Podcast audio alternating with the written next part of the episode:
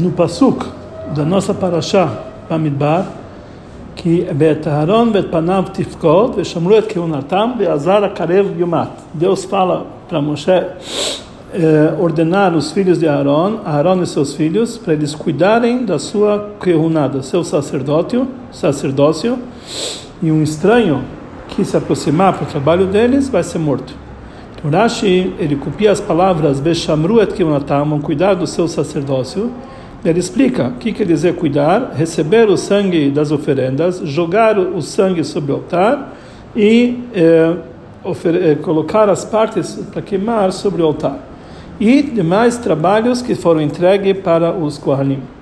Ou seja, Rashi ele fala que o que quer dizer que o Natam, o sacerdócio, quer dizer os trabalhos que devem ser feitos pelos Kohanim.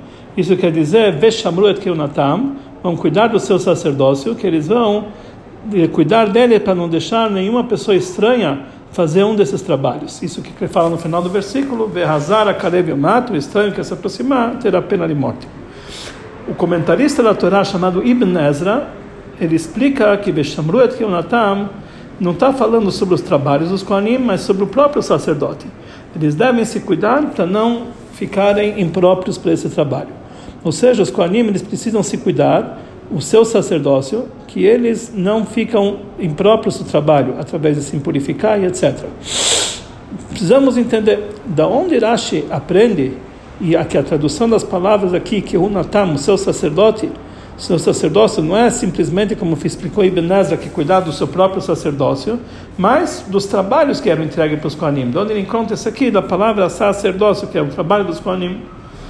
Podemos dizer, não podemos dizer que Rashi ele é obrigado a dizer assim, porque já que o Passuque ele termina dizendo que aquele que é um estranho, que se aproximar do trabalho vai morrer, que lá está falando uma pessoa estranha que ele faz um dos trabalhos dos Koanim, então daqui nós entendemos que o começo do Passuque está falando, bom cuidado do seu sacerdote, o trabalho está falando do trabalho dos Koanim.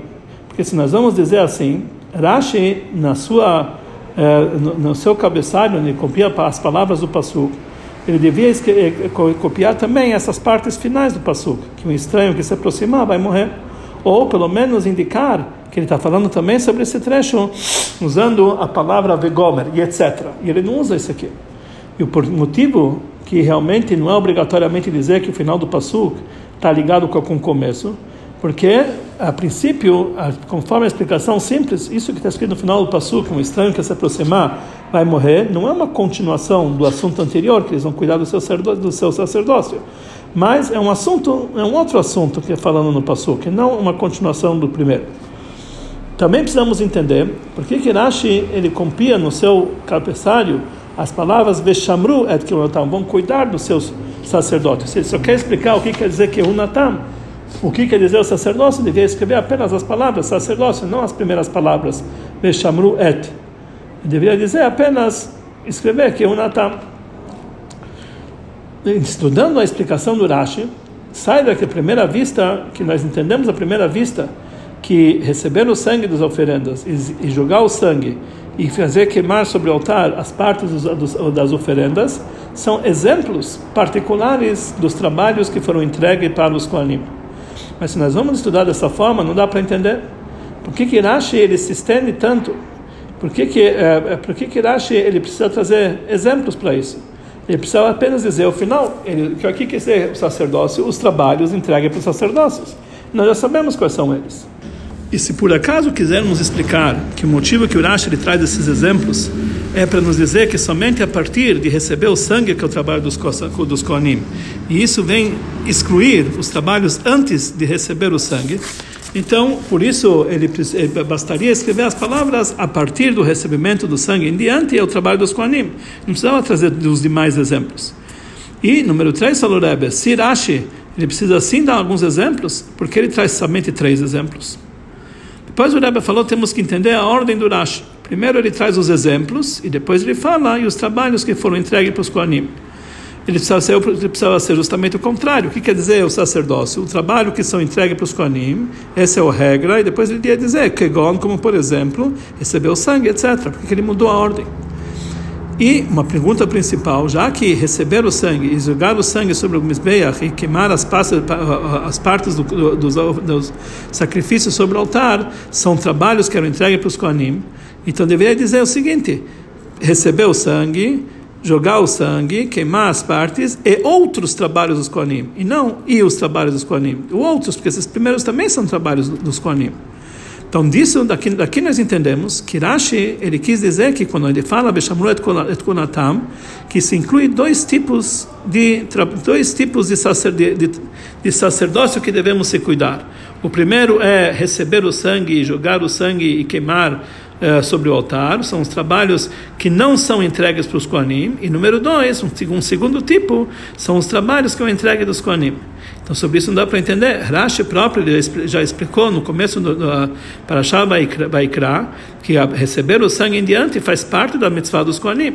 Então, como podemos dizer que receber o sangue e jogar sobre o altar e queimar sobre o altar não faz parte do trabalho que é entregue dos Kohanim? Já falou claramente em Parashah Baikra que sim faz parte. E dois, se nós vamos encontrar uma lógica para explicar por que, que recebeu sangue, etc., não fazem parte dos trabalhos entregues dos Kohanim, então devemos entender da onde Rashi tira a prova que esse sacerdócio inclui não somente os trabalhos dos Kohanim, mas também os trabalhos que não foram entregues para os Kohanim. De onde ele explica isso aqui, da palavra Kehunatam, o seu sacerdócio. A explicação para isso é a seguinte: da onde Rashi é obrigado a nos dizer que Vesharu, Shamru et Kehunatam, não está falando sobre o próprio sacerdote, sacerdócio, como explicou Ebenezer, mas sim aos trabalhos que para os Kohanim. Porque esse Passuk vem depois que isso que a, eh, que a Torá, eh, que Deus fala que ele vai dar para os Kohanim uma nova missão. Ele vai nomeá-los para fazer algo novo. Aaron e seus filhos vão fazer um novo trabalho. Como Rashi ele explica, Tifkod, Lashon Pekidut, você vai nomeá-los. Então, se nós vamos dizer que Veshamulet Kilunatam está falando que os Kohanim têm que, têm que cuidar do seu próprio sacerdócio para não ficarem próprios, é, isso já foi, foi dito, isso não é uma, uma missão nova, isso não é uma nomeação nova, porque sobre isso já foram ordenados na Parashat Temor, que lá ele explica como o Kohen tem que se cuidar.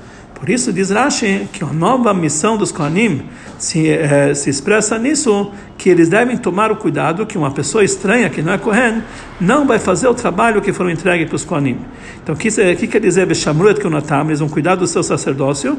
A continuação do passo, não deixar que um estranho se aproxime para os trabalhos dele. É uma coisa só, essa novidade que eles têm. Aqui nós entendemos por que Rashi ele, ele cobia as palavras Veshamru et Kilnatam. Porque na verdade ele não está apenas explicando o que quer dizer o sacerdócio. Ele falou que já dessas palavras Veshamru et Kilnatam parece que aqui é uma nova ordem, uma nova é, obrigação que eles têm. Então isso é uma prova que aqui está se falando uma nova, não que eles têm cuidado do seu próprio sacerdócio, que já foram ordenados antes, mas é uma nova missão que Arão e seus filhos têm, que é cuidar de uma pessoa estranha não se aproximar para os trabalhos que é entregue para os Kohanim. Rashi, no entanto, ele vem aqui responder uma nova, uma outra pergunta que nós podemos ter sobre esse versículo. Os psukim, versículos anteriores desse pasuk, Veshamrunet Kiyunatam, e também os psukim eh, eh, posteriores, estão falando sobre o trabalho dos Levim, o trabalho dos Levim, a contagem dos Levim. Como podemos, no meio do trabalho dos Levim, no meio do assunto dos Levim, colocar o assunto da nomeação do, do, do trabalho dos Koanim, que Aaron e seus filhos, que eles são Koanim, que eles têm que cuidar do seu sacerdócio? O que, que tem a ver com todo o contexto? Antes está falando sobre os Levim, depois está falando sobre os Levim, no meio coloca um passo dizendo que o Kohen tem que cuidar do seu sacerdócio. O lugar dessa responsabilidade para o Kohen devia se encontrar antes, quando a Torá nomeia, quando a Torá enumera os Koanim que está escrito: esses são os filhos de Aaron, os Koanim, que eles foram ungidos para fazer o trabalho do Beit HaMikdash. Lá deveria colocar esse versículo, que eles têm cuidado do seu sacerdócio. Por que, que aqui no meio da contagem dos Levi?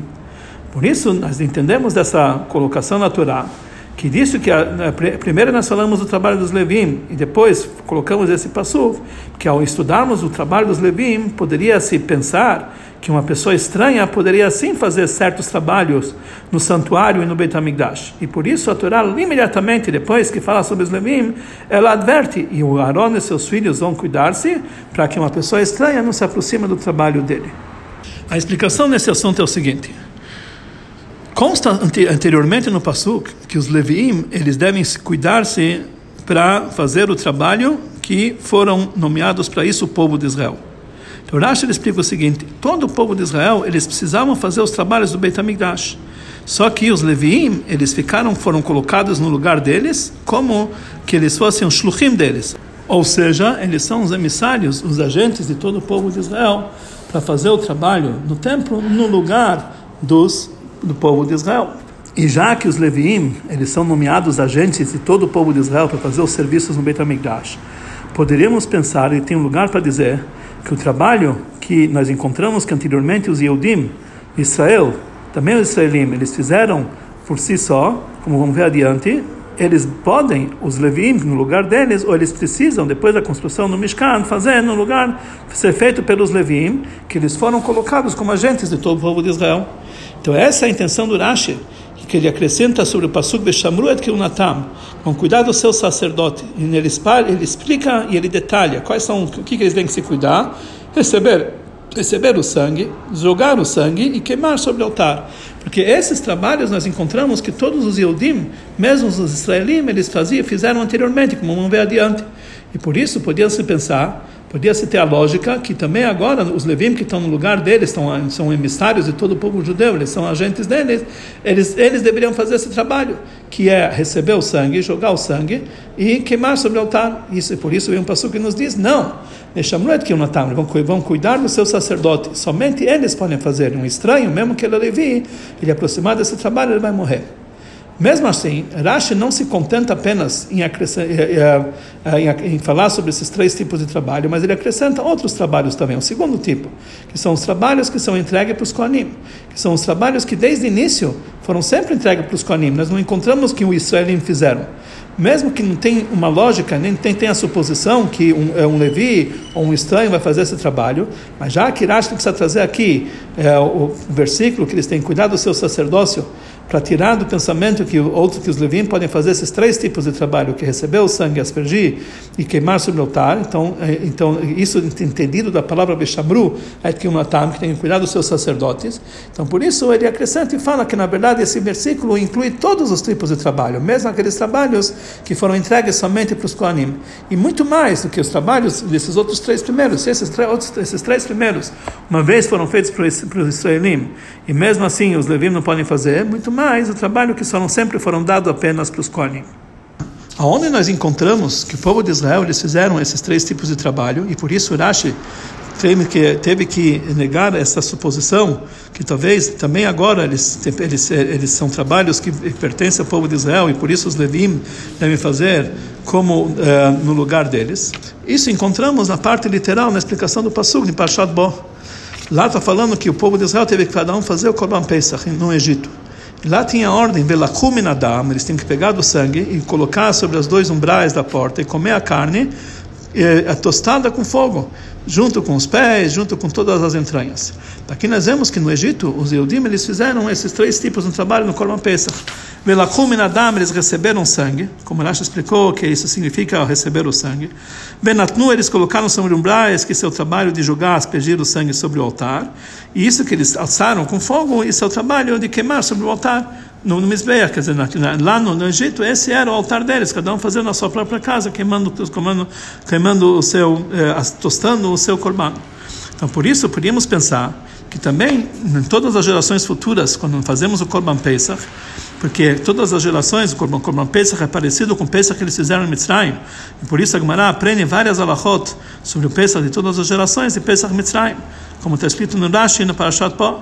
Então podemos pensar que esse tipo de trabalho no Pesach de todas as gerações, isso pertence também aos israelim. E por isso eles devem ser feitos pelos Levim, que eles estão colocados no lugar deles. Por isso, vem logo a Parashá nos diz, Veshamru et kunatam. Saiba que esses três tipos de trabalhos, receber o sangue, aspergir, queimar sobre o altar, mesmo que no Egito foi feito por Israelim, mas a partir de agora é somente através dos Koanim. E podemos perguntar como pode ser, como podemos ter essa suposição que esses tipos de trabalho podem ser feitos através dos Levim. Shirashi, anteriormente, na Parashat Vaikra, já explica que o trabalho dos Kohanim começa a partir do, do recebimento do sangue. E Kabbalah, Veilach, Mitzvat Kelna, a partir do recebimento do sangue em diante, já é uma obrigação só dos Kohanim. Então está escrito claramente isso aqui, já em Parashat Vaikra. Na verdade, esse passo que ele, ele explica isso aqui, em Parashat Vaikra, está falando sobre a oferenda de Olá ou outros tipos de korbanot que, que eles se encontram na, no, no, livro de Vaikra. Nós não encontramos esse passo em relação aos trabalhos que estão ligados com a, o sacrifício do, da, da oferenda de Pesach em todas as gerações. E também a oferenda de Maser, que ela foi comparada com Pesach. Então, nós não encontramos nenhum lugar que esses tipos de trabalhos têm que ser feitos apenas pelos Kohanim. Por isso a Torá vem aqui frisar, que esses tipos, mesmo no Korban Pesach de todas as gerações, isso só pode ser feito por intermédio dos Kohanim. A lição que podemos aprender daqui é o seguinte: se existe essa diferença grande e separação entre vários tipos de judeus próprios, de uma forma, de uma forma geral está escrito que todo o povo judeu é chamado Mamlechet Kohanim, um reinado de Kohanim. Mesmo assim existe essa diferença, que mesmo aqueles tipos de trabalho que os Bnei Israel eles têm uma ligação com eles, que eles na verdade as suas necessidades para o Beit HaMikdash. E, e mesmo assim eh, nós encontramos a ordem explícita de Deus. Olha, o estranho que se aproximar vai morrer, que eles não podem fazer esse trabalho. Não somente isso não vai trazer para ele um acréscimo de santidade, mas pelo contrário, se ele vai fazer esse tipo de trabalho, ele vai chegar a um nível que está ao contrário da sua existência. O mata, ele vai morrer. Então, ele nem pode chegar perto desse tipo de trabalho. Então, sim, existe essa diferença entre os judeus, muito mais. Quando se fala na separação, no anteparo que existe entre o povo de Israel e os outros povos quando nós queremos misturar eles dentro do nosso povo, através de fazendo uma conversão que não é de acordo com a lei judaica, ele, ele passa a ser um estranho verdadeiro dentro do nosso povo, pensando que dessa forma, mesmo sendo um grande perigo para o povo de Israel, mas através disso nós estamos fazendo uma bondade para esse não judeu, deixando ele se aproximar para o nosso, para o nosso povo, devemos saber que é justamente o contrário. Para ele, isso aqui é um grande prejuízo. Isso, vai, isso fica sendo um empecilho muito grande para todo, para ele e para todo o povo de Israel. Isso, isso chega até um nível que é o contrário da vida, é o contrário da sua existência. Somente quando nós não tocamos nessa separação que o Criador do mundo e aquele que deu a Torá para o mundo, que fez essa separação, que ele separou entre o povo de Israel e todos os povos, e nós, e nós mantemos essa separação firme e forte, nós podemos chegar para a verdadeira paz, o verdadeiro bom no mundo, para todos os moradores do mundo.